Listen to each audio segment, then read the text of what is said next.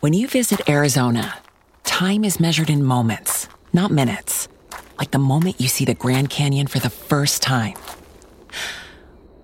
Visit a new state of mind. Learn more at hereyouareaz.com.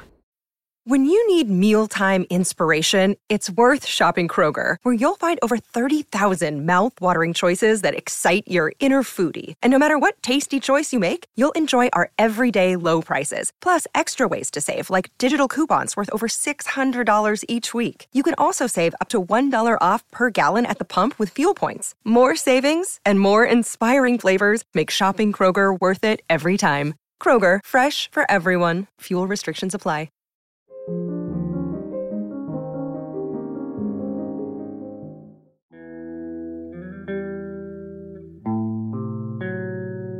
Audiolibros y más presenta Metro 2033 El último refugio. Un libro escrito por Dmitry Glukovsky.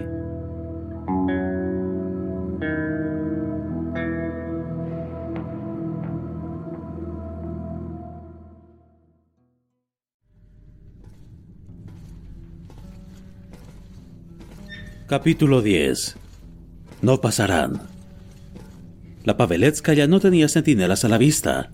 Tan solo había una cuadrilla de indigentes sentados sobre las vías, a unos 30 metros de la entrada de la estación. Con miradas de respeto, dejaron pasar a la dresina. ¿La estación está deshabitada? preguntó Artyom. Se esforzó porque su voz mostrara cierta indiferencia, aun cuando no le tranquilizara en absoluto la idea de adentrarse en una estación abandonada, sin armas, provisiones ni documentos. El camarada Rusakov le miró con asombro. ¿La Paveletskaya? Claro que no. Por supuesto que tiene habitantes. Pues entonces, ¿por qué no hay puesto de vigilancia? Oye, esto es la Paveletskaya, dijo Bansai. Con ellos no se mete nadie. Artyom advirtió cuánta razón había tenido aquel sabio antiguo que en el hecho de muerte confesó que tan solo sabía que no sabía nada. Todo el mundo parecía saber por qué la Paveletskaya era inexpugnable, como si la cosa no precisara de mayor aclaración. ¿No sabes por qué? le preguntó el incrédulo Vansai. Pronto lo averiguarás. La visión de la Paveletskaya estimuló al instante la imaginación de Artyom. El techo era tan alto que el resplandor de las antorchas sujeta las paredes con anillos de hierro no alcanzaba a iluminarlo. Transmitía una imponente y vertiginosa sensación de infinitud. Gigantescos arcos se sostenían sobre esbeltas columnas, y parecía increíble que esas fueran capaces de soportar una bóveda tan majestuosa. En el espacio entre los arcos había vaciados de bronce. Estaban cubiertos de una pátina oscura, pero de todos modos daban testimonio de grandezas pasadas aunque el único símbolo que aparecía sobre ellos fuera el de la hoz y el martillo, aquel emblema medio olvidado de un imperio destruido aún se erguía, orgulloso y desafiante, como en el tiempo en el que lo habían instalado allí. La en apariencia interminable columnata, bañada por una intermitente luz morada, se perdía a lo lejos, en la oscuridad, sin que pareciera tener fin. Aquello se asemejaba a la cueva de un cíclope, tan gigantesco era todo lo que les rodeaba. Bansai dejó la dresina en un punto muerto, y mientras perdían velocidad, Artyom se sumergió en la contemplación de aquella estación tan peculiar. ¿Qué ocurría allí? ¿Por qué no corrían ningún riesgo de agresión? ¿No sería porque aquello se parecía a un palacio subterráneo, salido de un cuento de hadas, y no a una estación de un servicio de transporte metropolitano?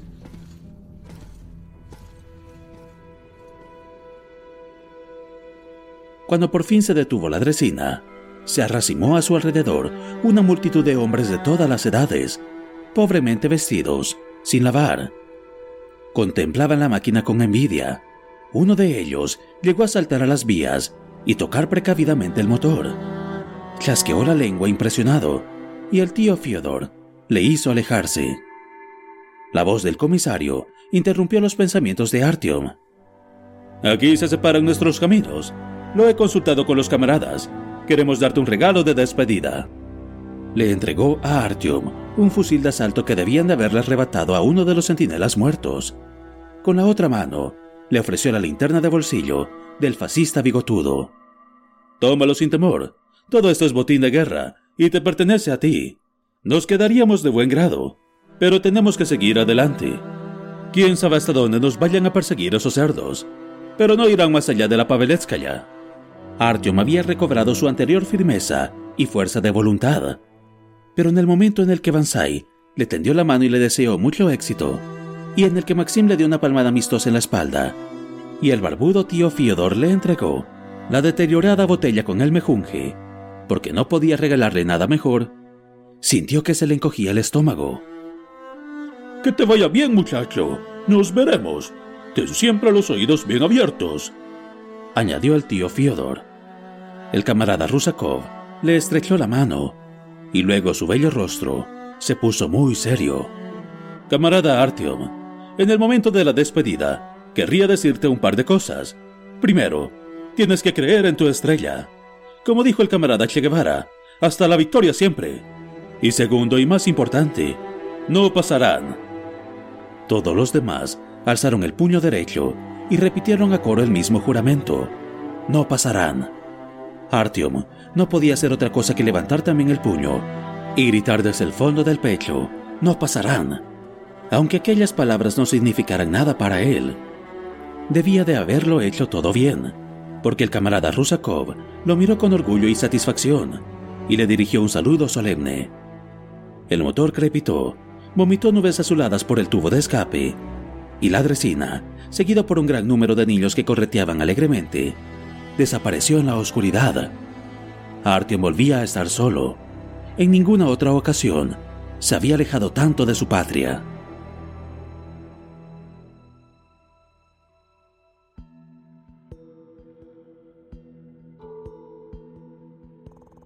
Lo primero que le llamó la atención mientras caminaba a lo largo de la estación fueron los relojes. A simple vista contó cuatro.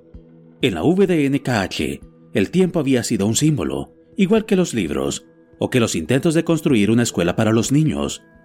Un signo de que los habitantes de la estación seguían luchando, de que no se rendían, de que aún eran seres humanos. Allí, sin embargo, los relojes parecían tener otro papel, incomparablemente más importante. Tras pasear un buen rato, Artyom descubrió otras rarezas. Así, por ejemplo, no vio habitáculos de ningún tipo, tan solo una hilera de vagones sobre la vía segunda. Una parte de los vagones se hallaba dentro del túnel. Ese era el motivo por el que Artyom había tardado en ver el convoy. Los más variados comerciantes, los más extraños talleres, se encontraban en cantidades suficientes en el vestíbulo, pero ni una sola tienda habitable, ni un solo lugar para guarecerse de la luz y pernoctar. Tan solo unos pocos mendigos e indigentes yacían sobre cartones. Las personas que se afanaban por la estación se detenían de vez en cuando frente a los relojes. Los que llevaban relojes de pulsera comparaban la hora de estos con las rojas cifras de la pared y luego volvían a sus cosas. ¿Qué les habría dicho Khan? Así como la Kita y Gorod, todo el mundo mostraba interés por los viajeros. Quería venderles algo o atraerlos hasta una tienda. En la Paveletskaya, cada uno se ocupaba de sus propios asuntos. Nadie se interesaba por Artyom, lo que agravó aún más su sensación de soledad. Para distraerse de su creciente melancolía, Artyom se puso a observar con mayor atención a las personas de aquel lugar. A primera vista, no parecían destacar por nada en especial. Sin embargo, a medida que iba fijando su atención en ellos, mayores eran los escalofríos que sentía en la espalda. Había un número muy grande de tullidos y deformes. A uno le faltaban los dedos. Otro tenía el cuerpo cubierto de una costra repugnante. Y otro, un burdo muñón, porque le habían cortado un tercer brazo. A menudo, los adultos no tenían cabello. Parecían enfermos. Apenas si se podían encontrar individuos sanos y fuertes. La imagen de aquellas criaturas lastimeras, degeneradas, contrastaba dolorosamente con la lúgubre majestad de la estación. En medio del amplio andén había dos pozos cuadrangulares que se hundían en la tierra. Por allí se accedía al paso subterráneo que llevaba la línea de circunvalación. Pero no había guardia fronteriza, ni ningún tipo de punto de control de la Hansa, como la Prospect Mira. Artyom recordó que alguien le había dicho que la Hansa controlaban con mano de hierro las estaciones adyacentes. Estaba claro que allí se escondía un terrible secreto. No anduvo hasta el final de la sala, sino que compró por cinco cartuchos una bandeja de setas asadas y un vaso de agua sucia, de sabor algo amargo. Encontró lugar para sentarse, una caja de plástico como las que se habían empleado antiguamente para transportar botellas de cristal, vuelta del revés, y engulló la comida. Luego se dirigió hacia el tren que se encontraba sobre la otra vía, con la esperanza de poder descansar allí. Ya sin fuerzas, el cuerpo aún le dolía a causa del interrogatorio. Aquel tren era totalmente distinto del de la Kitai Gorod. Los vagones estaban vacíos y deteriorados, e incluso quemados y cubiertos de porquería. Alguien había arrancado y se habían llevado el blando acolchado de cuero. Por todas partes había resto de sangre seca, y en el suelo refulgían cantidades ingentes de casquillos. No parecía un sitio adecuado para descansar. Se asemejaba más bien a una fortaleza que hubiera soportado varios asedios. Artyom no había empleado mucho tiempo en pasear por el tren, pero cuando salió de nuevo al andén, apenas si reconoció la estación. No había nadie en los puestos de venta. El ruido de fondo había cesado y aparte de algunos vagabundos que estaban sentados cerca del acceso por el que se entraba en la Hansa, apenas si se veía alma humana. También estaba más oscuro. En el centro de la sala brillaba todavía tan solo un par de antorchas, y a lo lejos, en el otro extremo, parpadeaba una débil hoguera. Según los relojes, faltaba poco para las 20 horas. ¿Qué había sucedido? Artyom siguió adelante, tan rápido como se lo permitía su cabeza dolorida. El acceso a la Hansa estaba cerrado por ambos extremos, no mediante las habituales rejas, sino por unas pesadas puertas con blindaje de hierro. La puerta de la segunda escalera estaba entreabierta, y al mirar por la rendija, Artyom distinguió una reja sólida. A semejanza de las que cerraban la celda de la Tebreskaya, estaba hecha de gruesos barrotes de acero de armazón, Detrás de esta había una pequeña mesa con una débil lámpara, junto a la que se sentaba un centinela, ataviado con un descolorido uniforme azul grisáceo. Después de las ocho no se permite la entrada, respondió mecánicamente a la petición de Artyom que lo dejara pasar. El acceso se abre a las seis, y se volvió hacia otro lado. La conversación había terminado. Artyom sintió como que se le hubieran golpeado en la cabeza. ¿Cómo era posible que a partir de las ocho no hubiera ni una sola persona visible en la estación? ¿Qué podía hacer? Los indigentes que se afanaban con sus cartones le inspiraban tanto rechazo que se decidió por probar suerte junto a la hoguera que se hallaba al otro extremo de la sala. Pero, ya desde lejos, advirtió que no se trataba de una reunión de vagabundos, sino de una especie de puesto fronterizo, vio junto a la hoguera robustas figuras masculinas y alcanzó a distinguir el perfil de sus armas de fuego. Pero, ¿qué era lo que estaban vigilando? Los puestos de guardia se encontraban siempre en los túneles, tan lejos de la estación como fuera posible. Pero allí, si alguna criatura venía arrastrándose por el túnel o unos bandidos intentaban un ataque, de nada le serviría aquellos vigilantes. Al acercarse, se dio cuenta de otra cosa más. Detrás del fuego brillaba, cada cierto tiempo, un rayo de luz blanca que apuntaba hacia arriba, pero que parecía extrañamente corto, como si alguien hubiera cortado por la mitad. No llegaba al techo, sino que se interrumpía al cabo de dos metros, en oposición a todas las leyes de la física. El reflector en cuestión se encendía a intervalos, no muy breves. Era por eso por lo que Artyom no lo había visto antes. ¿De qué podía tratarse? Se acercó a la hoguera, saludó educadamente, les explicó que estaba de viaje y que por puro desconocimiento nos había presentado en la puerta antes de que cerraran y les preguntó si había algún sitio donde pudiera descansar. ¿Descansar? Le preguntó el centinela que estaba sentado más cerca, un hombre de cabellos oscuros, nariz grande y carnosa, no muy alto, pero visiblemente robusto. Joven, aquí no descansa nadie. Si mañana por la mañana sigue usted vivo, podrá decir que ha tenido suerte. Artyom le preguntó en qué consistía el peligro, pero el hombre no le respondió. Tan solo señaló con la mirada a sus espaldas hacia el lugar donde se encontraba el reflector. Los otros hombres estaban enzarzados en una conversación y dejaron de prestarle atención a Artyom. Por ello, el muchacho se decidió a investigar a fondo lo que ocurría y fue hacia el reflector.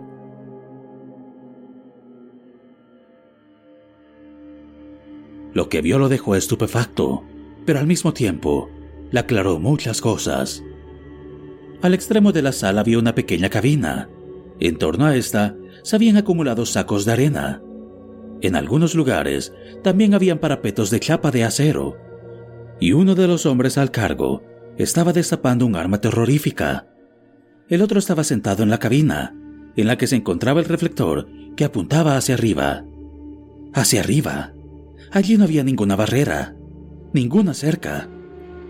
Justo al otro lado de la cabina se encontraban las escaleras automáticas que llevaban a la superficie, y el rayo de luz del reflector apuntaba justamente en aquella dirección. Recorría intranquilo otra pared, como si tratara de descubrir algo en medio de aquella oscuridad. Pero todo lo que encontraban eran instalaciones de iluminación que estaban cubiertas de una sustancia marrón, y el techo, tan húmedo que el revestimiento iba cayendo a jirones, y no se veía nada más. Por fin lo entendía todo. Por el movimiento que fuera, allí no había ninguna puerta de acero que separara la estación de la superficie, ni allí abajo, ni tampoco arriba. La Paveletskaya tenía un acceso directo al mundo exterior, y sus habitantes sufrían el peligro constante de una invasión. Respiraban aire contaminado, bebían agua ponzoñosa, Seguramente era por eso por lo que ésta tenía un sabor extraño. Ese también era el motivo por el que tantos jóvenes sufrían mutaciones. Por eso mismo se encontraban tan enfermos los ancianos. Eran las enfermedades procedentes de la radioactividad lo que hacía que todos tuvieran aquellas calvas relucientes, lo que causaba estragos en sus cuerpos y devoraba lentamente su carne viva. Pero tenía que haber algo más. ¿Cómo se podía explicar que la estación entera muriera a partir de las ocho y que el centinela de cabellos oscuros que estaba junto a la hoguera le hubiese dicho que tendría suerte si llegaba vivo a la mañana. Tras un breve momento de vacilación, Artyom se acercó al hombre que estaba en la cabina y le saludó.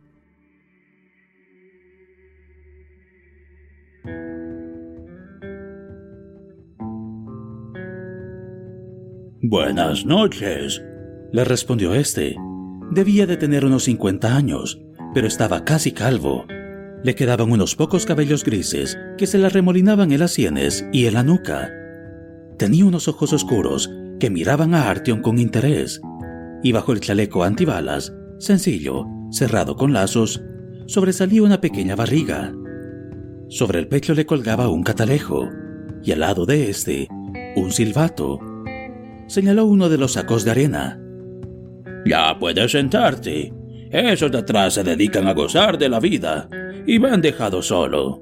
Así al menos podré hablar contigo. ¿Quién te ha dejado así el ojo? Intercambiaron un par de palabras y entonces el hombre señaló angustiado la escalera y le dijo, No hay manera de que montemos una barrera sólida. El acero no nos sirve de nada. Necesitaríamos hormigón. Ya probamos el acero pero no funcionó. En cuanto empieza el otoño, el agua se lo lleva todo por delante. Primero se acumula a un lado y luego de repente se abre camino. ya nos ocurrió un par de veces y son muchos los que murieron de ese modo. Desde entonces estamos así. No podemos llevar una vida tranquila. Cada noche aguardamos a que alguna criatura se cuele en la estación de día nos dejan en paz. Será que duermen o que se pasean por la superficie. Pero tan pronto como arriba oscurece, comienzan los problemas. En fin, ya estamos preparados para eso. A partir de las ocho, todo el mundo se refugia en el corredor. Es allí donde vivimos. Solo subimos arriba para comerciar. Espera. El hombre pulsó un interruptor y el reflector arrojó un rayo brillante. El centinela esperó a que la blanca luz hubiera recorrido las tres escaleras automáticas, se hubiera deslizado sobre los techos y paredes y hubiera vuelto a apagarse. Solo entonces volvió a hablar, pero esta vez en voz baja. Allá arriba se encuentra la estación de tren de Paveles. Al menos era allí donde estaba. Un lugar maldito. No sé a dónde conducen sus vías, pero están ahora ocupadas por horribles criaturas. Y cuando uno de ellos quiere venir aquí abajo, lo llamamos visitante. Como antes a los forasteros que bajaban del tren en esa estación para visitar la ciudad. Así, todo esto nos resulta más fácil de soportar. Algunas veces los visitantes han conseguido sobrepasar este puesto. ¿Has visto el medio tren que está sobre las vías? Han llegado hasta allí. No podíamos permitir que llegaran hasta el paso subterráneo. Está repleto de mujeres y niños. Si lo hubieran conseguido, habría sido nuestro fin. Nuestros hombres lo sabían, por supuesto. Se retiraron hasta el tren, se atrincheraron allí y mataron a algunas de las bestias. Pero ellos eran diez y solo dos sobrevivieron. Uno de los visitantes se marchó por el túnel que lleva a la Novokuznetskaya. A la mañana siguiente, querían perseguirlo. Había dejado un rastro de porquería bien visible. Pero se metió por un túnel lateral y se refugió en las profundidades. Pero allí no pensamos entrar. Ya tenemos suficientes problemas. Artyom se acordó de las palabras de Bansai. He oído que las otras estaciones no atacan nunca la Paveletskaya. ¿Es cierto? Pues claro. El centinela asintió y se dio como un aire de importancia. ¿Cómo van a atacarnos? Si nosotros no montáramos guardia en este lugar, esos bichos estarían corriendo por toda la línea. Por eso nos dejan en paz.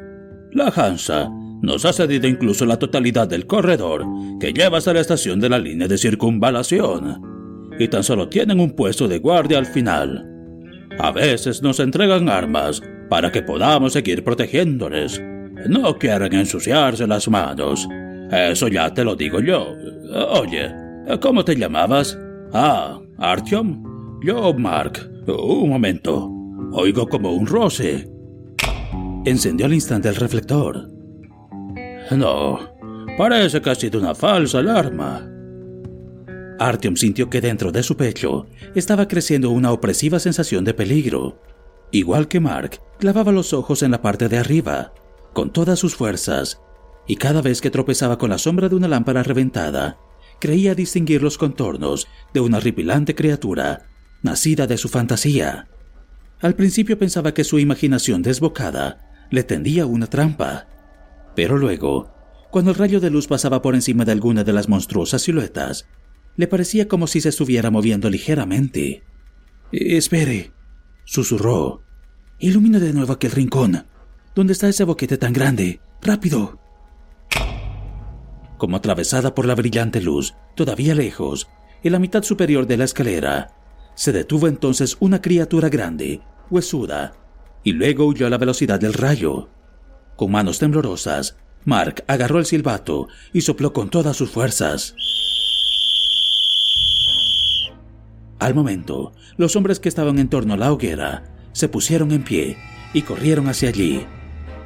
Tenían un segundo reflector, algo más débil, acoplado a una ametralladora más pesada de lo normal. Artyom no había visto nunca un arma semejante. El largo cañón tenía un remate cónico. La mira recordaba una tela de araña, y las municiones salían de una cartuchera de aspecto grasiento. ¡Es él! ¡Junta al número 10! Gritó un hombre flaco, con voz ronca, que había aparecido de repente al lado de Mark, y que sorprendió al visitante con el foco de su luz. ¡Dame el catalejo, Lioka! ¡Número 10! ¡Y a la derecha! Entendido. Bueno, amiguito, te damos la bienvenida. Quédate ahí sentado, murmuró el encargado de la ametralladora, y apuntó con el arma a la sombra negra que se acurrucaba en lo alto. No te muevas de allí. Estalló una ensordecedora salva, La la lámpara de las hileras de abajo se rompió en mil pedazos. Se oyó un fuerte chillido. Parece que ya lo tenemos, constató el flaco. Ilumínalo de nuevo. ¿Qué está allí? ¡Ah! ¡Te hemos liquidado, puerco asqueroso!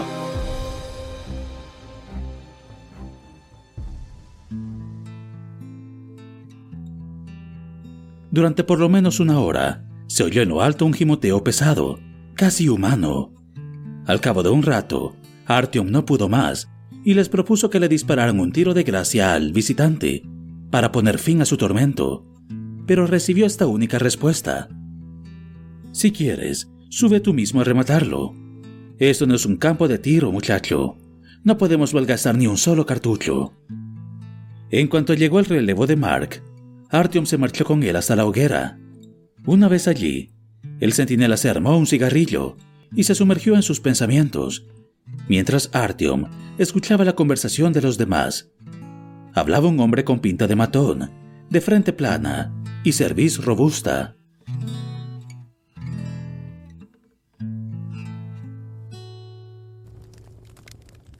Ayer Lyoka nos habló de los Krishnas que se han instalado en la octavresca Pod y quieren entrar en el Instituto Kurchatov para poner en marcha el reactor atómico que había allí y mandarnos a todos al nirvana. Pero no lo van a tener fácil. Naturalmente me he acordado de lo que me sucedió hace cuatro años, cuando aún vivía en la Saviolovskaya. En cierta ocasión, tuve que ir por un asunto hasta la Bielorruskaya. Por fortuna, en aquella época tenía conocidos en la Novoslovovskaya, y así pude pasar por la Hansa. Así pues, Llegué a la Belorruskaya en un abrir y cerrar de ojos. Me vi con mi socio y cerramos nuestros tratos. Se me ocurrió que había que celebrarlo. Él me dijo que mantuviera con cuidado, que en aquel lugar los borrachos se desaparecían a menudo. Entonces yo le dije, Vamos, amigo, no me vengas con esas. Un negocio como este hay que celebrarlo. Bueno, el caso es que nos bebimos una botella entera entre los dos lo último que recuerdo es que me puse a caminar a gatas y a gritar, Yo soy Lunocod. Al despertar, me encontré atado y amordazado, con el cráneo rapado, en una especie de habitación. Seguramente había sido una dependencia policial. ¡Qué horror! pensé. Al cabo de media hora, entraron unos individuos y me arrastraron por el cuello de la camisa hasta el vestíbulo de la estación. No tenía ni idea de dónde estaba. Todos los carteles estaban arrancados. Las paredes sucias de no sé qué porquería. El suelo cubierto de sangre. Había hogueras por todas partes. Habían arrancado casi todo el pavimento. Y en el centro había una fosa de por lo menos 20 o 30 metros que llevaba las profundidades. En el suelo y por las paredes habían unas estrellas dibujadas con un solo trazo. Ya las han visto. Parecen dibujadas por un niño. Al principio se me ocurre que habría caído en manos de los rojos. Pero entonces miro a mi alrededor. No lo parece. Los tipos aquellos me llevan al borde de la fosa. Veo una cuerda que cuelga hasta abajo. Y me dicen que tengo que agarrarme a ella y bajar. Me están empujando con una K-47. Miro abajo y veo un montón de gente con palancas y palas.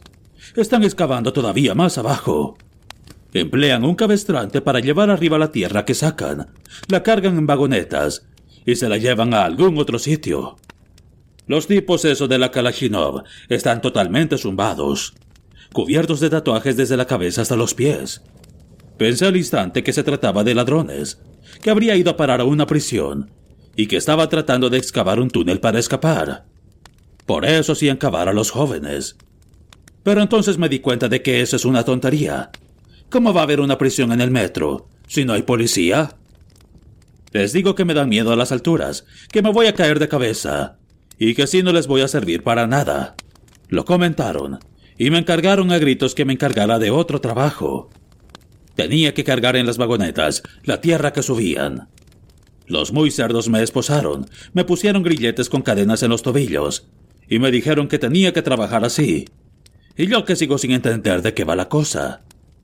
Tengo que decir que todo el mundo trabajaba con bastante empeño. No era mi caso, por supuesto. El hombre encogió sus anchos hombros. Pero había otros que eran más débiles. Tan pronto como alguno de ellos caía, lo arrastraban de inmediatamente a la escalera. Luego pasé por allí delante. Habían colocado un bloque de madera, como el del Lobonio Mesto, sobre el que cortaban cabezas. Tenían allí una gigantesca hacha, sangre por todas partes, y un par de cabezas cortadas clavadas en sus correspondientes estacas. Estuve a punto de desmayarme. Pero no, me dije yo, tienes que sostenerte en pie, ahora que todavía no te han liquidado. Dínoslo de una vez. ¿Quiénes eran esos tipos? Le interrumpió el hombre flaco que antes había manejado el reflector. Se lo pregunté luego a los que estaban trabajando conmigo llenando vagonetas. ¿Y saben qué? Eran satánicos. Se ve que habían llegado a la conclusión de que se acercaba el fin del mundo y de que el metro era la puerta del infierno. Y también me habló de no sé qué círculos, ya no me acuerdo. En cualquier caso, esos tipos pensaban que tenían el infierno justo debajo, y que el diablo estaba allí esperándolos, y que tenían que llegar hasta él. Y por eso mismo estaban cavando. Han pasado ya cuatro años. Quizá hayan logrado llegar. ¿Dónde sucedía esto? Le preguntó el encargado de la ametralladora. No tengo idea, te lo juro. Mira, te voy a contar cómo escapé. Los demás me metieron en una vagoneta en un momento en el que los centinelas no miraban, y luego me recubrieron de tierra. Así me llevaron de un lado para otro, hasta el momento en el que vaciaron la vagoneta. Me caí desde bastante altura y me quedé inconsciente. Luego, al despertar, me marché arrastrándome. Llegué hasta unas vías y las seguí. Esas vías se cruzaban con otras y continué por esas últimas. Alguien debió recogerme porque desperté de nuevo en la Dubrovka. Y el alma caritativa que me había salvado no estaba allí. ¿Cómo voy a saber dónde ocurrió todo aquello? Luego llegaron rumores de que en la Plochad Ilyisha y en la Rimskaya se había declarado una epidemia y muchos hombres habían muerto. Pero Artyom no los escuchaba. La idea de que el metro pudiera ser la antesala del infierno, o incluso su primer círculo, le tenía hipnotizado apareció ante sus ojos esa terrible imagen.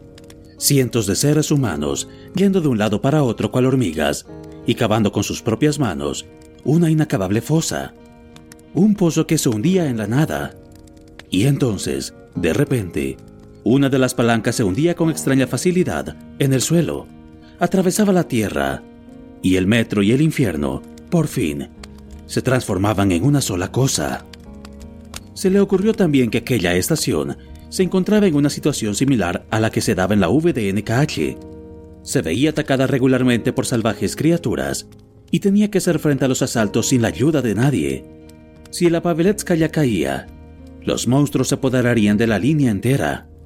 Del mismo modo, el destino de la VDNKH no tañía solamente a la propia estación, como siempre había pensado, ¿Quién podría saber cuántas otras estaciones de metro estaban protegiendo sus respectivas líneas, aun cuando no lucharan por el bien común, sino por su propio pellejo? Por supuesto, siempre les quedaría la posibilidad de ceder, de retirarse hacia el centro, de cegar el túnel.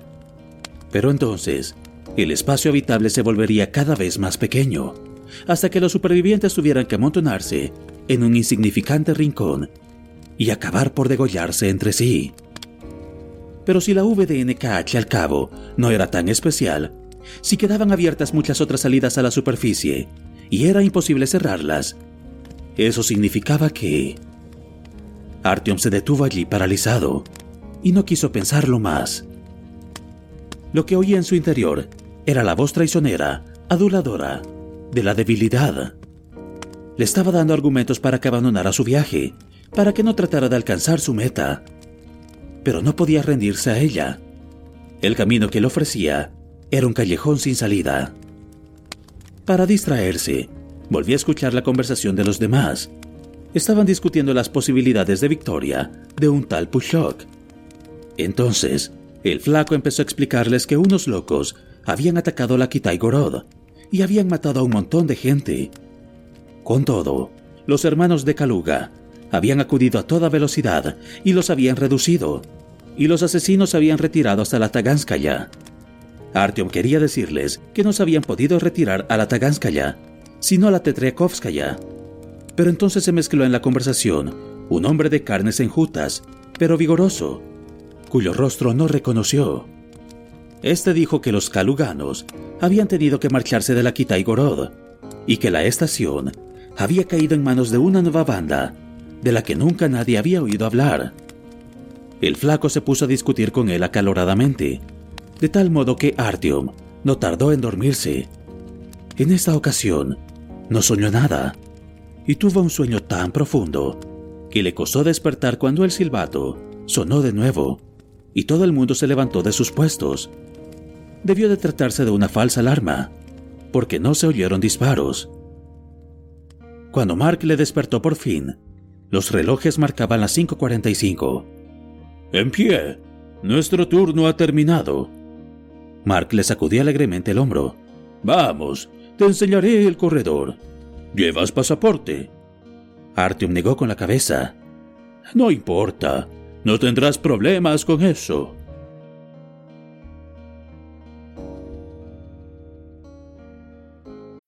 When you need mealtime inspiration, it's worth shopping Kroger, where you'll find over 30,000 mouthwatering choices that excite your inner foodie. And no matter what tasty choice you make, you'll enjoy our everyday low prices, plus extra ways to save, like digital coupons worth over $600 each week. You can also save up to $1 off per gallon at the pump with fuel points. More savings and more inspiring flavors make shopping Kroger worth it every time. Kroger, fresh for everyone. Fuel restrictions apply. ¿Te preocupas por tu familia? Entonces, ¿por qué darles solo huevos ordinarios cuando pueden disfrutar de lo mejor? Eggland's Best, los únicos huevos con ese delicioso sabor fresco de granja, además de la mejor nutrición, como 6 veces más vitamina D, 10 veces más vitamina E y 25% menos de grasa saturada que los huevos regulares, además de muchos otros nutrientes importantes. Así que, dales los mejores huevos. Eggland's Best, mejor sabor, mejor nutrición, mejores huevos.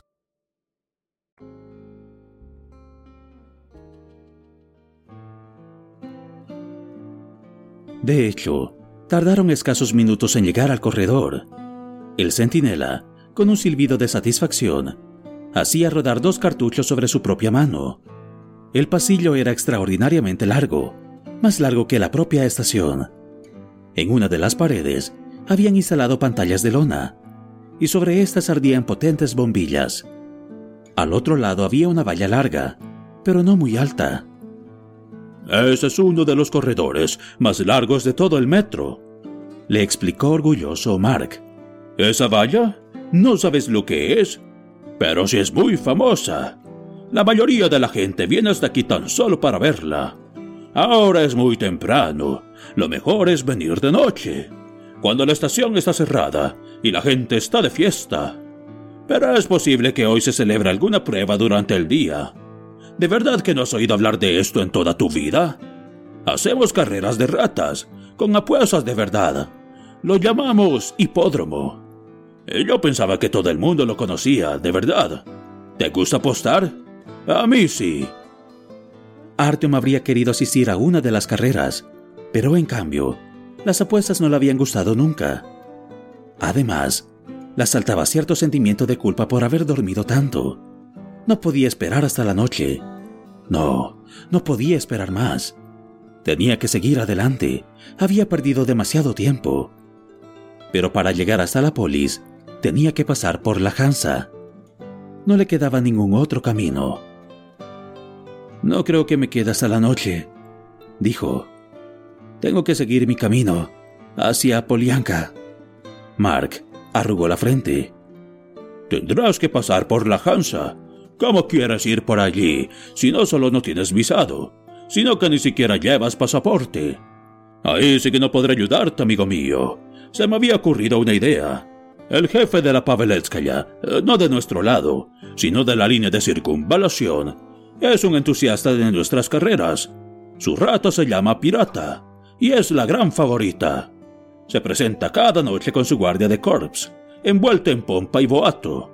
Apuesta contra él si quieres. Pero si no tengo nada que pueda apostar. Puedes apostarte a ti mismo como siervo. Si quieres, lo haré yo por ti. Mark le brilló con un brillo de compasión en los ojos. Si ganamos, tendrás el visado. Si perdemos, entrarás también en la Hansa, pero luego tendrás que componértelas tú solo. ¿Crees que no vale la pena? A Artyom no le gustaba aquel plan. Venderse a sí mismo como esclavo, aún peor, apostarse a sí mismo en una carrera de ratas, le parecía caer muy bajo. Decidió buscar otra manera de acceder a la Hansa. Durante varias horas dio vueltas en torno a los inmóviles guardias fronterizos de la Hansa, vestidos con su uniforme de camuflaje de color gris, el mismo que en la Prospect Mira, y trató de iniciar una conversación con ellos, pero fue en vano. Cuando por fin uno de ellos le llamó tuerto, injustamente, porque estaba empezando a abrir el ojo izquierdo, aunque con un dolor de los mil diablos, y le recomendó que se largara. Arteon abandonó sus inútiles esfuerzos y se dedicó a buscar personas de aspecto siniestro y sospechoso, traficantes de armas y de drogas, es decir, sujetos que tuvieran experiencia en el contrabando. Pero no encontró a nadie que se prestara a introducir a Artyom en la Hansa a cambio de su arma y su linterna. Al anochecer, se sentó en el suelo, presa de una callada desesperación, y se atormentó con reproches. El largo pasillo empezaba a animarse. Los adultos regresaban del trabajo, comían con la familia, los niños jugaban antes de meterse en la cama, y cuando las puertas se hubieron cerrado, salieron todos de las tiendas y fueron a presenciar la carrera.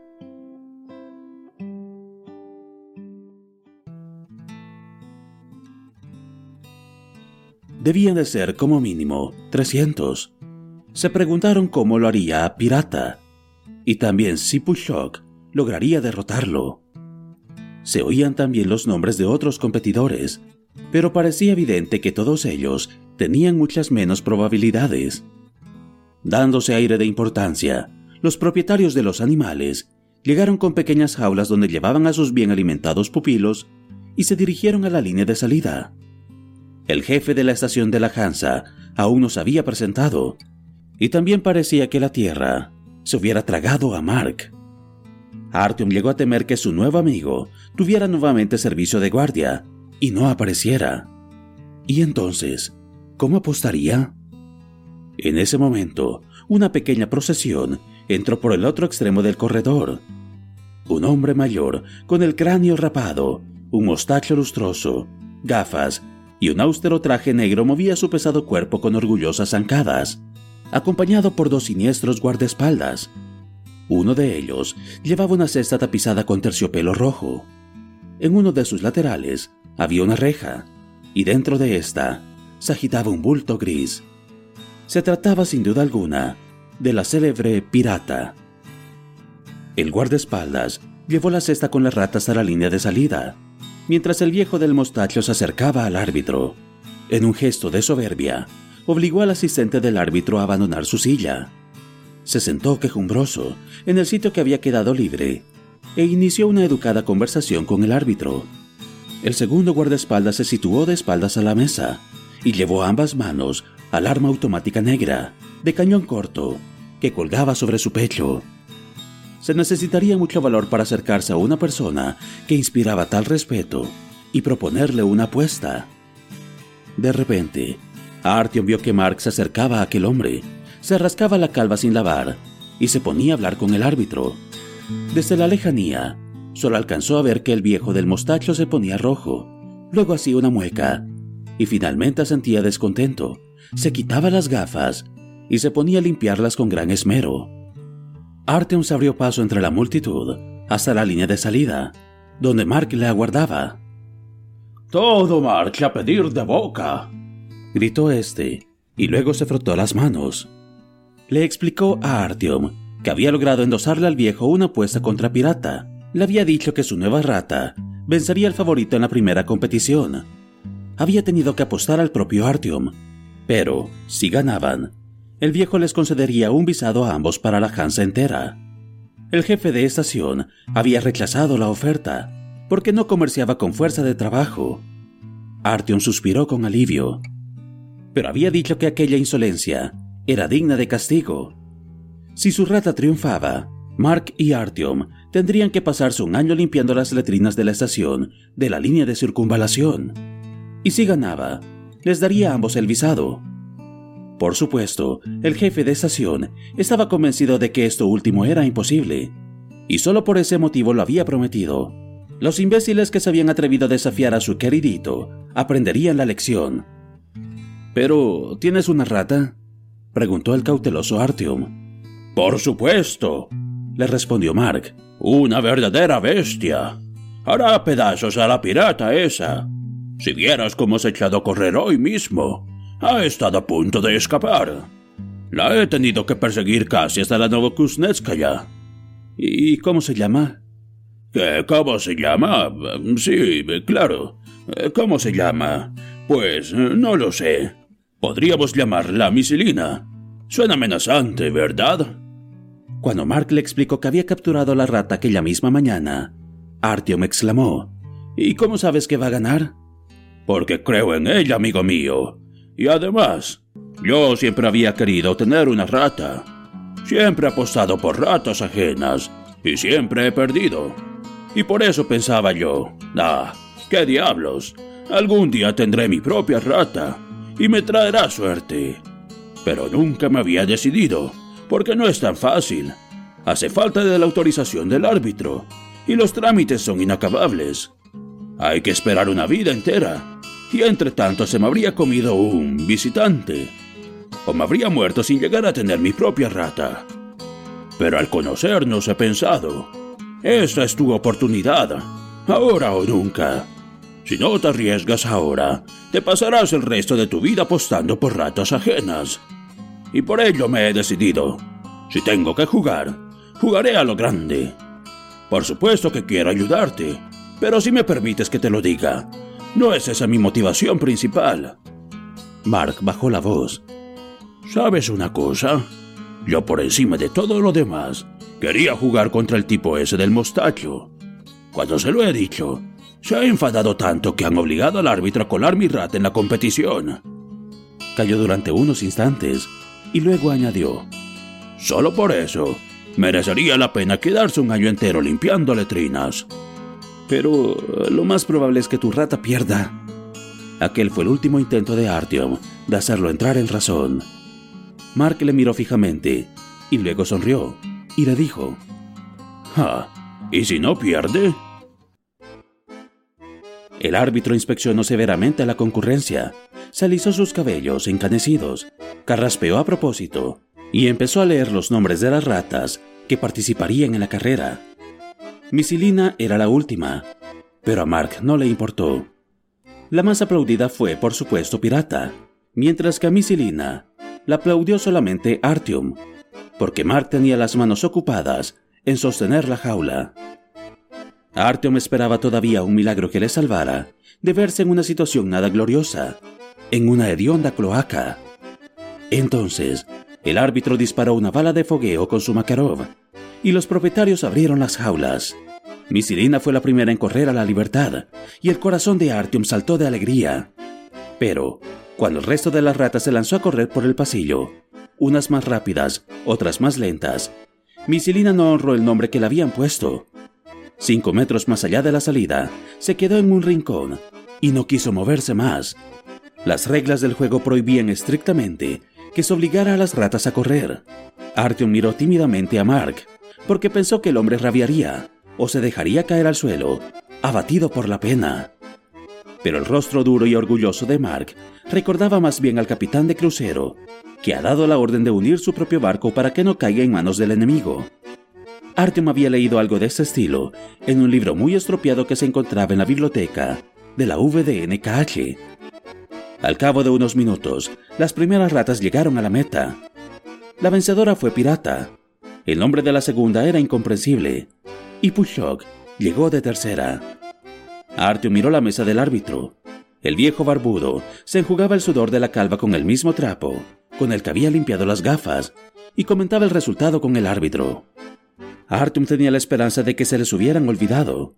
Pero, en el mismo instante, el viejo se golpeó la frente, sonrió y le hizo un gesto a Mark para que se acercara. Artyom tuvo un recuerdo vago del momento de su ejecución. Entonces, mientras seguía Mark hacia la mesa del árbitro, se consoló con el pensamiento de que se le había abierto un camino hacia los dominios de la Hansa. Solo tendría que encontrar luego una ocasión para fugarse. Pero antes, tendría que sufrir aquella vergüenza. El hombre del mostacho les ordenó, con estudiada cortesía, que se acercaran al podio. Luego se volvió hacia el público. Le explicó brevemente el contenido de la apuesta y dijo con voz atronadora que los dos perdedores, según lo acordado, realizarían trabajos forzados en las instalaciones sanitarias y que empezarían aquel mismo día. De repente emergieron de la nada dos guardias fronterizos de la Hansa. Le quitaron el fusil a Artyom. Le aseguraron de que las tareas que iban a realizar durante el año siguiente no eran peligrosas y le prometieron que al final le devolverían el arma. Luego, los soldados se los llevaron a la estación de la Hansa, entre los silbidos y abucheos de la multitud.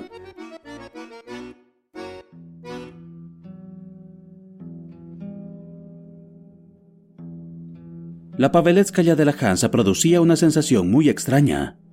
El techo era bajo, no había columnas, y en cambio el andén tenía accesos tan anchos como los trechos de pared que lo separaban. Uno se llevaba la impresión de que la primera Paveletskaya había sido un trabajo fácil para los arquitectos, como si el subsuelo hubiera sido tan blando en aquella zona como para permitir una fácil excavación, y que al construir la estación vecina habían tropezado con roca maciza y resistente, y que se habían abierto paso por ella con gran dificultad. Con todo, no reinaba en ella una atmósfera triste y opresiva como la de la Teverskaya, porque la luz brillaba con una generosidad desacostumbrada las paredes estaban guarnecidas con sencillos ornamentos, y a ambos lados de los accesos se encontraban imitaciones de columnas de la antigüedad, como las láminas de los mitos de la Grecia antigua, un libro que de niño le había gustado hojear. En fin, que no era el peor de los lugares para dedicarse a los trabajos forzados. Por supuesto, se veía enseguida que la estación pertenecía a los dominios de la Hansa. Estaba insólitamente limpia, tenía un toque casi hogareño, y en el techo brillaban suavemente unas grandes lámparas con verdaderas pantallas de cristal. En la sala, más pequeña que la de la estación vecina, no había ni una sola tienda, pero sí un gran número de mesas de trabajo, sobre las que se amontonaban complicadas piezas de maquinaria. Junto a las mesas se sentaban hombres vestidos con ropa de trabajo de color azul, y un agradable olor a aceite de máquina impregnaba la atmósfera. Al parecer, la jornada laboral terminaba más tarde que en la estación vecina. Sobre las paredes colgaban las banderas de la Hansa, un círculo marrón sobre fondo blanco, póster que exhortaban a rendir más en el puesto de trabajo, así como la cita de las obras de un tal A. Smith. Bajo los grandes estandartes, entre dos soldados en posición de firmes, se encontraba una mesa cristalada, y mientras lo llevaban por allí, se detuvo brevemente para contemplar las reliquias sagradas que se guardaban en la vitrina. Allí, sobre terciopelo rojo, iluminados con amor mediante pequeñas lámparas, reposaban dos libros. Uno de ellos estaba muy bien conservado. Sobre la tapa de color negro se leía, en letras doradas, La riqueza de las naciones, de Adam Smith. El otro estaba muy usado. Tenía las cubiertas delgadas, rotas y reparadas con tiras de papel. Sobre esa se leía en letra gruesa, No te acongojes y vive. El autor era un tal Dale Carnegie. Artyom no había oído hablar nunca de ninguno de los dos autores, y por ello se preguntó si aquel era el mismo terciopelo sobre el que el jefe de estación había llevado la jaula con su querida rata. Una de las vías estaba libre, y de vez en cuando pasaban por ella dresinas de impulsión manual, cargadas de cajas. Sin embargo, en un momento dado, una dresina motorizada se detuvo durante un minuto en la estación, y antes de que se marchara, Artyom alcanzó a ver soldados bien entrenados para su labor, con uniforme negro y camisas a rayas negras y blancas. Cada uno de ellos llevaba una linterna con el casco, y al cuello, un extraño fusil automático de cañón corto.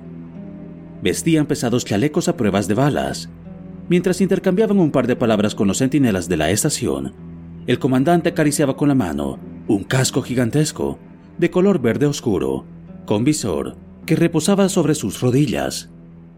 Luego, la dresina desapareció de nuevo en el túnel. En la segunda vía se encontraba un tren completo, en mejor estado incluso que el que Artyom había visto en Kuznetsky Most. Tras algunas de las ventanas había cortinas echadas, lo cual debía de indicar que se trataba de viviendas. Sin embargo, otras ventanas estaban abiertas, y Artyom vio a través de ellas varias mesas con máquinas de escribir, frente a las que se sentaban hombres aparentemente atareados. En un cartel que colgaba sobre la puerta estaba escrito Oficina Central. Aquella estación impresionó profundamente a Artyom. No, no la había dejado estupefacto como la primera Paveletskaya, porque allí no había ni rastro del misterioso y siniestro esplendor que traía a la memoria la grandeza y el poder de los constructores del metro. Allí se vivía, como si fuera de la línea de circunvalación, no hubiera habido ningún peligro, como si no hubieran amenazado siempre la ruina y la locura. Todo seguía su camino regular, bien organizado. Al final de un día de trabajo, empezaba el merecido día de fiesta. La juventud no se entregaba al mundo de evasión del dur, sino que se empeñaban en un oficio. Cuanto antes empezaran la carrera, más rápido era el ascenso.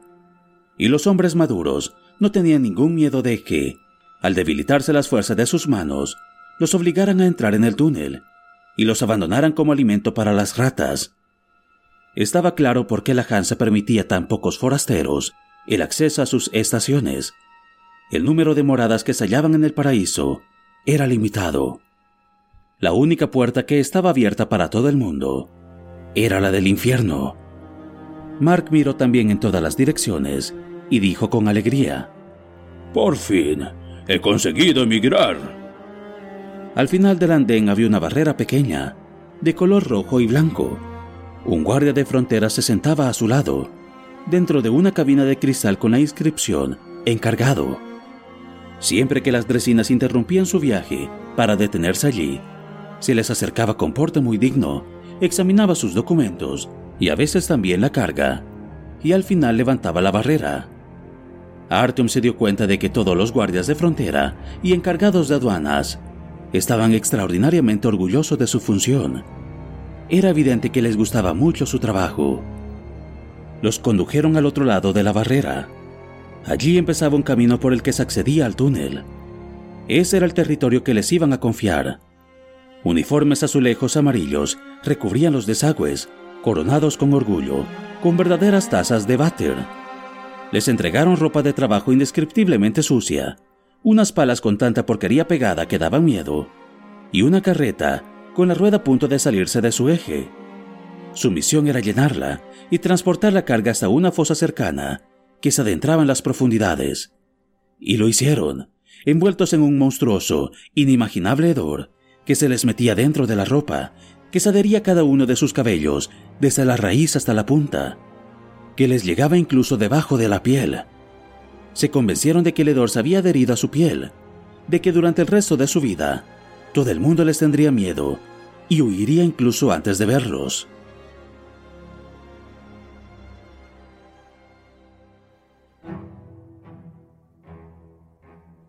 El primer día que emplearon en aquella monótona tarea se les hizo tan largo que Artyom llegó a pensar que el turno que se les había asignado era infinito, que estaban malditos y que se verían atrapados por toda la eternidad en el ciclo de recoger con la pala, cargar en la carreta, empujar, de nuevo recoger, de nuevo empujar, vaciar y volver al punto de partida. No parecía que aquel trabajo pudiera tener fin. En todo momento acudían nuevos visitantes. Ni estos, ni los guardias que se encontraban a la entrada de aquella zona, y también en el punto final de su ruta, junto a la fosa, ocultaban el rechazo que sentían por aquellos pobres forzados. Se alejaban de ellos, asqueados, se cubrían la nariz, o con un poco más de tacto, contenían la respiración para no tener que aspirar cerca de Artyom o de Mark. Los gruesos guantes de algodón no impidieron que al final del día tuvieran las manos llenas de cortes.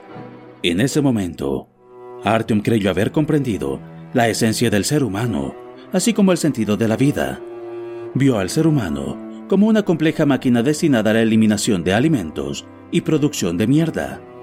Una máquina que funcionaba sin impedimentos alguno durante la mayor parte de la vida y cuya existencia no tenía sentido alguno. Y es que por sentido se entendía un final. Su final era el propio proceso. Consumir tanta comida como le fuera posible procesarla y expulsar los excrementos, todo lo que quedara de las humeantes costillas de cerdo, los estofados de setas y las deliciosas tortas de harina. Los hombres que pasaban por allí se transformaron, a los ojos de Artyom, en máquinas sin rostro, que solo servían para la destrucción de lo bello y lo provechoso, que solo engendraban masa fétida e inútil. Se enfadaba con ellos y los miraba con asco, igual que ellos lo miraban con asco a él. Mark, en cambio, le aguantaba todo con ademán estoico, y de vez en cuando intentaba animar a Artyom. No te pongas así. A mí ya me habían dicho que los comienzos como emigrante son siempre duros. Lo peor de todo era que ni en el primer ni en el segundo día se les ofreció ninguna posibilidad de escapar. Los guardias estaban muy atentos, aunque les hubiera bastado con dejar atrás la fosa y escapar por el túnel hasta Dobrininskaya. No había manera de hacerlo. Dormían en un cuarto adyacente que de noche estaba cerrado por fuera. Y tanto de día como de noche había un vigilante en la cabina de cristal que se encontraba junto a la entrada a la estación. Llegó el tercer día y el cuarto. El tiempo se arrastraba como una babosa, como una pesadilla que no hubiera de terminar jamás. Artyom se contentaba ya con el destino del marginado, como si hubiera dejado de ser humano y se hubiera transformado en una criatura horrible, no solo repugnante y asquerosa para los ojos ajenos, sino también obligada a mantenerse a distancia, como si esa fealdad de leproso hubiera podido contagiarse. Al principio trazaba todavía planes de fuga, pero luego se hundió en el profundo abismo de la desesperación y al final cayó en una triste apatía. La razón se había retirado de su vida, se había encerrado en sí misma, había recogido las finas hebras de los sentimientos y percepciones y se había acurrucado en un rincón de su conciencia. Artyom trabajaba por pura inercia, no hacía otra cosa que recoger con la pala, echar en la carretilla, empujar, volver a recoger con la pala, volver a empujar, vaciar y volver lo antes posible al punto de partida para volver a recoger con la pala. Sus sueños se volvían cada vez más absurdos. En ellos caminaba como si hubiera estado despierto, caminaba sin cesar, recogía con la pala, empujaba y empujaba, recogía con la pala y caminaba. Al final del quinto día, la carreta de Artyom tropezó con una pala que había quedado en el suelo. Su contenido se desparramó y el propio muchacho se cayó encima. Y mientras se levantaba, de repente una luz se iluminó dentro de su cabeza, y en vez de ir por un cubo de agua y un trapo, se puso a caminar, sin prisa alguna, hasta la salida del túnel. Se sentía tan asqueroso y repulsivo que su aura tendría que alejar por fuerza a cualquier otro ser humano. Y justo en aquel momento, quiso el destino que el centinela que habitualmente le cerraba el paso en la boca del túnel no estuviera allí. Artyom no se paró ni por un instante a pensar que lo perseguirían. A ciegas, pero sin apenas tropezones, aceleró el paso y al fin se echó a correr. El entendimiento aún no había regresado a su cuerpo. Seguía acurrucado, lleno de angustia, en su rincón. Artyom no oyó voces ni pisadas a sus espaldas, tan solo una dresina cargada que iluminaba el camino con una débil linterna. Se le acercó chirriando por detrás Artyom se apretó contra la pared y la dejó pasar. Los hombres que se encontraban en la dresina no lo vieron o no les pareció que tuvieran que prestarle atención. Pasaron de largo sin mirarlo. No dijeron ni una sola palabra. Llegó a pensar que la caída lo había hecho invulnerable y la pestosa salsa en la que estaba empapado, invisible. Este pensamiento le dio fuerzas y poco a poco fue volviendo en sí. Había tenido suerte sin que se supiera cómo, en contra del más elemental sentido común, había logrado escapar de aquella estación del demonio, y nadie le perseguía. Su situación era extraña y maravillosa, pero tenía el presentimiento que si trataba de reflexionar sobre lo que había ocurrido, si trataba de analizarlo con el frío escalpelo de la razón, la magia del instante se extinguiría y la linterna de una patrulla lo iluminaría por detrás. Al final del túnel, había una luz. Artyom moderó el paso y tardó un minuto en llegar a la Dobrinskaya. El guardia fronterizo se burló con un chiste sin gracia alguna. ¿Has llamado ya al fontanero? y lo dejó pasar. Al mismo tiempo, se aventó con una mano y se tapó la boca con la otra. Artyom tenía que seguir adelante, abandonar lo antes posible los dominios de la Hansa, antes de que los guardias se dieran cuenta de su ausencia, antes de que unas botas con remaches echaran a correr tras él, antes de que oyeran disparos de advertencia, y tenía que ir más rápido. Sin reparar en nada, con la mirada fija al suelo, Artyom se acercó a los puestos fronterizos de la Serpukovskaya. Se daba cuenta del asco que inspiraba en la gente que le rodeaba y de la repugnancia que sentían, incluso al mirarle la piel. Había creado una especie de vacío en torno a sí, con el que creía podido abrirse paso incluso a través de una multitud. ¿Qué podría decir en la frontera? ¿Volverían a hacerle preguntas? ¿Le pedirían el pasaporte? ¿Qué tenía que contestarles? Artyom llevaba la cabeza tan baja que el mentón le tocaba el pecho. No veía lo que sucedía a su alrededor. Solo se fijaba en las losas de granito, limpias, oscuras, que pavimentaban el suelo. Siguió siempre adelante. Fascinado, aguardaba el momento en el que le gritarían la orden de pararse. La frontera de la Hansa estaba cada vez más cerca. Ya casi. Llegaba. ¿Qué es esa mierda? Le gritó al oído una voz ahogada. Había llegado el momento. Eh, yo, este, eh, me he perdido. Eh, no soy de por aquí, murmuró Artyom. Él mismo no sabía si estaba tartamudeando por puro nerviosismo o si representaba deliberadamente un papel. Lárgate de aquí, ¿me has oído? ¡Ah, animal apestoso! La voz sonaba convincente, casi hipnótica. Artyom quería obedecerla. Pero es que yo... yo quería... Casi temía que su interpretación tuviera demasiado éxito. La voz se oyó de nuevo, esta vez más alejada. En los dominios de la Hansa, la mendicidad está estrictamente prohibida. Por fin Artyom comprendió. Solo un rato. Tengo niños. ¿Qué me dices ahora de unos niños? ¿Es que no te queda ni un grano de decencia? Bramó el invisible guardián, encolerizado. Popov, Lomaco, vengan aquí. Quítenme de la vista esta mierda humana. Ni Popov ni Lomaco quisieron ensuciarse las manos con Artyom, y por ello solo le pusieron el cañón de sus armas en la espalda. El muchacho oyó de lejos los furiosos insultos del oficial. Le sonaron como la música de las esferas. La Serpukovskaya había logrado dejar atrás la Hansa.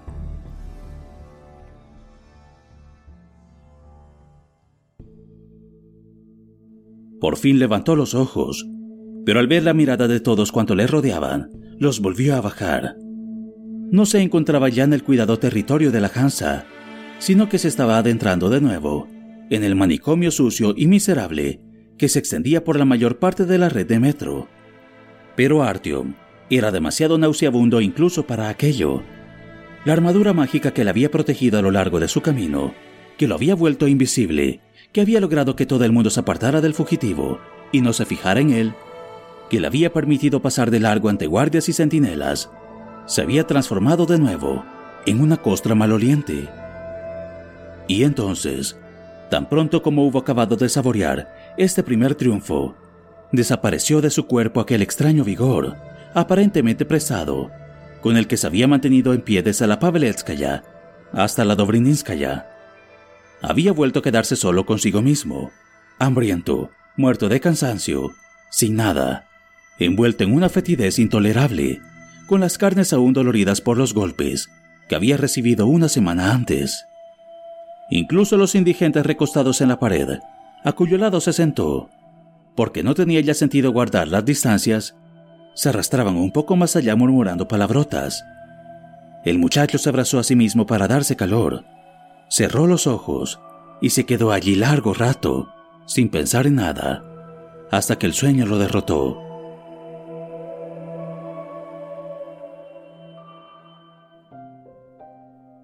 Artyom caminaba por un túnel sin fin. Era más largo que todos los que había recorrido hasta entonces, todos juntos. El túnel hacía curvas, subía y bajaba, y no era posible en ningún momento ver a más de diez pasos por delante. Tampoco quería detenerse, y por ello el camino se le presentaba cada vez más difícil.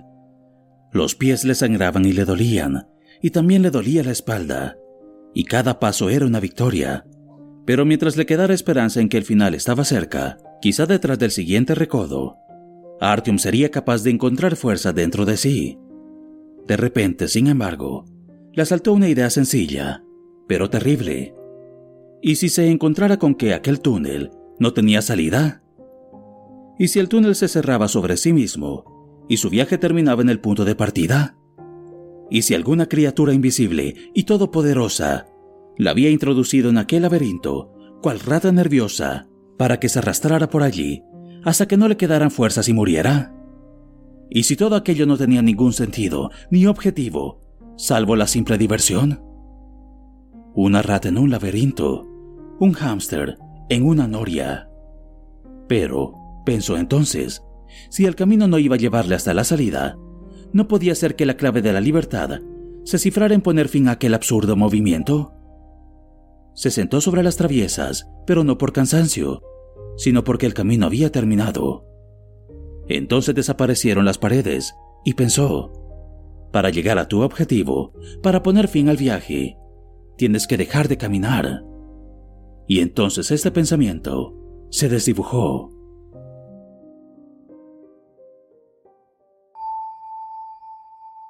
Se despertó con inexplicable inquietud. Al principio no entendió lo que ocurría. Luego, paso a paso, fue recordando varias partes de su sueño y con todos los fragmentos trató de reconstruir el rompecabezas. Pero las piezas no encajaban, no lograba mantenerlas unidas. No tenía fuerzas para ensamblarlas de la manera adecuada. Le faltaba la idea que daba sentido al conjunto y que le había saltado mientras soñaba. El núcleo, la pieza cordial de su visión, que era la que le otorgaba significado.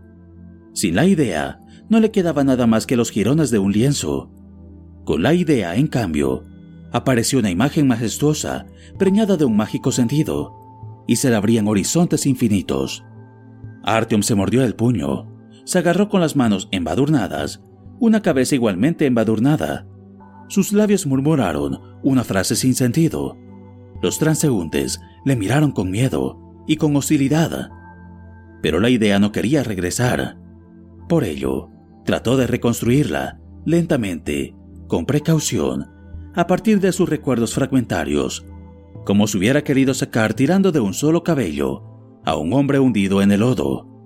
Y entonces, oh maravilla, logró capturar una de las imágenes y de pronto recordó la idea, en la forma original, en la que había resonado en su sueño. Para poner fin al viaje, tienes que dejar de caminar. Pero con todo, a la intensa luz de su conciencia ya despierta, aquella idea le pareció banal y absurda. Para poner fin al viaje, ¿tenía que dejar de caminar? Sí, claro. Si dejaba de caminar, el viaje habría terminado. ¿Se le podía ocurrir algo más sencillo? Pero, ¿acaso era aquella la solución?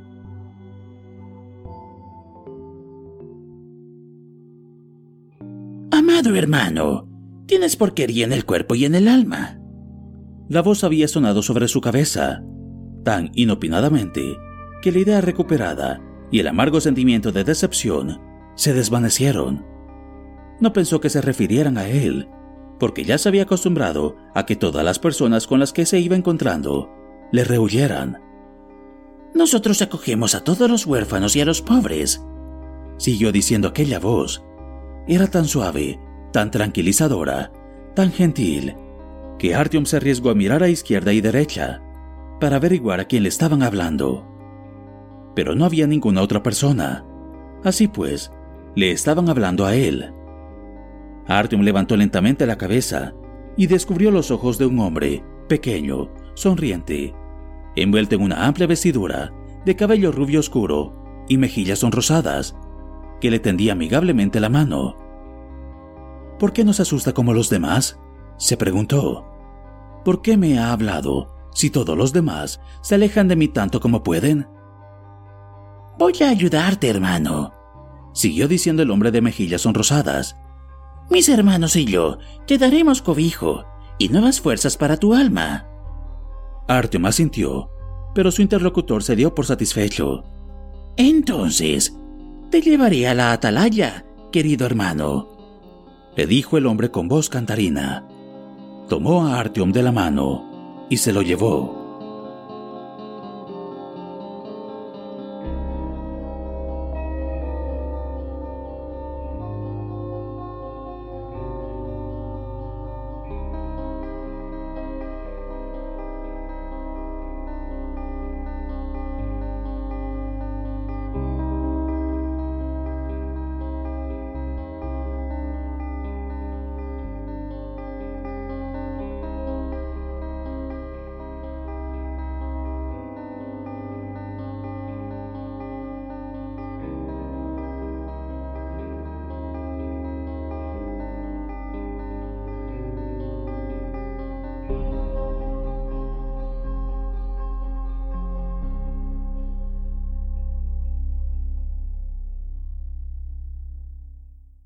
¿No se merece tu familia lo mejor? Entonces, ¿por qué no los mejores huevos? Ahora, Egglands Best están disponibles en deliciosas opciones. Huevos clásicos, de gallina libre de jaula y orgánicos de Egglands, que ofrecen un sabor más delicioso y fresco de granja que le encantará a tu familia. En comparación con los huevos ordinarios, Egglands Best contiene la mejor nutrición como 6 veces más vitamina D, 10 veces más vitamina E y el doble de omega 3 y B12. Solo Egglands Best. Mejor sabor, mejor nutrición, mejores huevos. Visita egglandsbest.com para más información. ¿Te preocupas por tu familia? Entonces, ¿por qué darles solo huevos ordinarios cuando pueden disfrutar de lo mejor? Egglands Best, los únicos huevos con ese delicioso sabor fresco de granja, además de la mejor nutrición, como 6 veces más vitamina D, 10 veces más vitamina E y 25% menos de grasa saturada que los huevos regulares, además de muchos otros nutrientes importantes. Así que, dales los mejores huevos. Egglands Best, mejor sabor, mejor nutrición, mejores huevos.